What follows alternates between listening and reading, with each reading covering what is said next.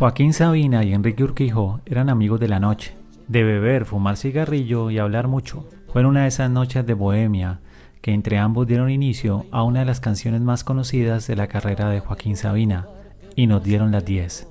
Esto con la particularidad de que Enrique Urquijo también usó algunas estrofas de Sabina, pero con algunos cambios, y la llamó Ojos de Gata. Urquijo ya estaba produciendo el nuevo álbum de su grupo, Los Secretos, y necesitaba incluir más canciones. Sabina, un genio con frases y estribillos en la creación de imaginarios, le habría pasado una servilleta con las siguientes cuatro estrofas escritas a Urquijo. Fue en un pueblo con mar, una noche después de un concierto.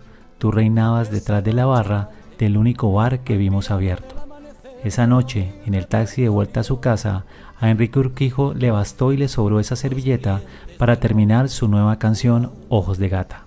Antes de grabarla, Urquijo llamó a Sabina y le contó que esa frase ya tenía destino, y Joaquín le respondió que él también les había encontrado lugar.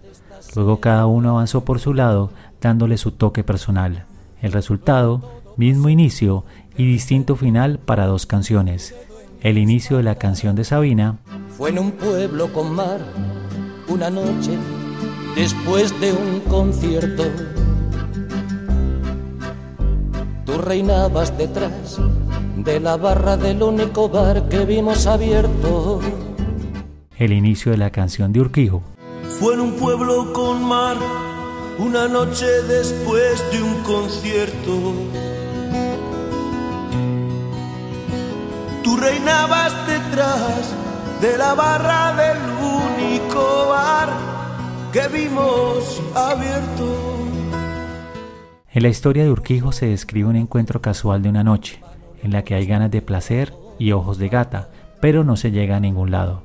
Mientras tanto, que en la historia de Sabina el deseo es más intenso, hay desnudo, lunas, muchas horas que van pasando rápido en la cama, venganza, un banco, cristales rotos y recuerdos. La letra que escribieron juntos se transformó en la canción Ojos de Gata, que el grupo Los Secretos, al cual pertenecía Enrique Urquijo, publicó en el año 1991 y en uno de los mayores éxitos de Joaquín Sabina y nos dieron las 10 de su álbum Física y Química del año 1992. Para el podcast El Conferencista les habló Carlos Libreros. Contáctame para amplificar con storytelling y soluciones disruptivas sus ideas en presentaciones.